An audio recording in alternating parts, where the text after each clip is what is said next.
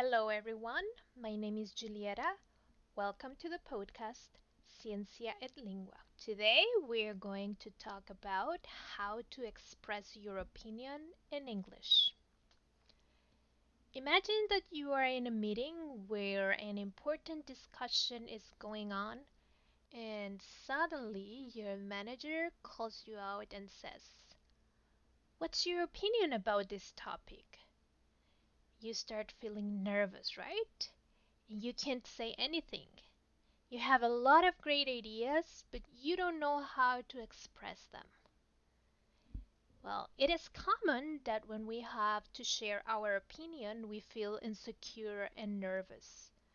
The fear to speak up can be even worse if we have to speak in a different language. Fear often prevents us to share our opinions with our classmates, colleagues, managers, and other English speakers. It's time you learned useful phrases that will make you feel confident enough to speak up. This in turn will allow you to grow professionally, academically, and personally. In this episode, I share useful phrases that you can use in your next class or professional meeting. Let's start with giving your opinion. There are different ways of giving your opinion. I have created a list with different types of opinions you can visit my website at www.teacherjulieta.com slash blog and there you can find a blog post about giving your opinion. There you will find a table with three columns and in the first column you can find how to express basic opinions.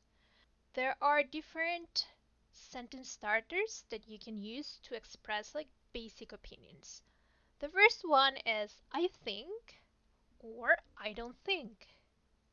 The second one is I believe or you can use the negative form I don't believe.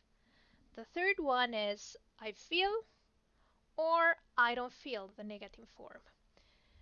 You can also start your sentence with in my opinion or in my view and finally, you can also say the way I see it. The way I see it. So those are your sentence sentence starters and then you're going to attach the opinion or the idea that you want to share. Remember, you need a subject, a verb, and an object. For example, I think your project is very interesting. Or I don't think this project is going to be successful. After that, you can attach your reasons. I don't think this project is going to be successful because we need to do more research or because we need to double check the information or we have to speak with the sales department. Whatever your reasons are. You can also share strong or personal opinions. The rationale is the same. You're going to use your sentence starter followed by a full sentence. The first uh, sentence starter that you can use to give a strong or a personal opinion is I really think or I don't really think. I strongly believe that there is no doubt that I honestly think that and the last one is I'm convinced that. You can also share your opinions if you are not sure about them.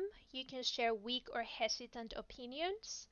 You can start your sentence with as far as I know and then you add your idea.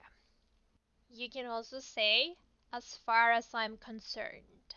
As far as I'm concerned, and again, you attach your sentence, you attach your idea after that. You can also say, it seems to me that, it seems to me that. You can also say, I might be wrong, but if you're not quite sure, if you don't feel confident enough, but still you have to give your opinion, you can say, I might be wrong, but this, this, and that. If you think that the other person is not going to agree with your position or with your ideas or with your opinions, you can say, You probably won't agree, but. You probably won't agree, but. Blah, blah, blah, blah, blah, blah. You attach your sentence and your opinion. Now, let's say that you are like the manager, you are in charge of a group or you are leading a project or a class or a group activity, you can ask your your classmates, your colleagues for their opinion. So you can simply ask, "What's your opinion? What do you think? How do you feel about blank?" And in the blank, you attach the topic. How do you feel about the final project? How do you feel about the latest report? You can also ask, How do you see the situation? How do you see the situation? Or, What's your view? What's your view? Now, if you have to respond to other people's opinion, you can either agree, disagree, or you can react. If you if you agree, you just simply say, I agree. Or, I think so too. If you have the same opinion, you can say, I think so too. I couldn't agree more. I couldn't agree more. Oh, you might be right. You might be right. I couldn't have said it better. I couldn't have said it better. But if you don't agree with other people's opinion, you can simply say, I disagree, or I don't think so. I'm not quite sure. I'm not quite sure. That's not true. That's not true. I totally disagree. I totally disagree. Uh, if you just want to react while other people are sharing their opinions, you can just simply say, Really? Oh, that's a great suggestion. If you think that what the other person is saying doesn't make a lot of sense, you can say, Well, that doesn't make any sense. That doesn't make any sense if you don't feel prepared to give your opinion, you can just simply skip the, the question by saying, I'm not fa- very familiar with the topic. I'd love to give my opinion, but right now I'm not familiar with the topic. Now, if you haven't been asked for your opinion, but you think that you have something interesting to share, you can simply say, Know what I think? Know what I think? Do you want to know what I think?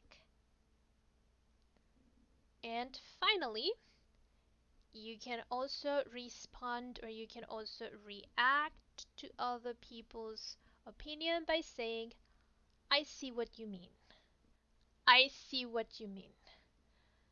By saying that, you are showing interest in the conversation and you're showing that you value the other person's opinion.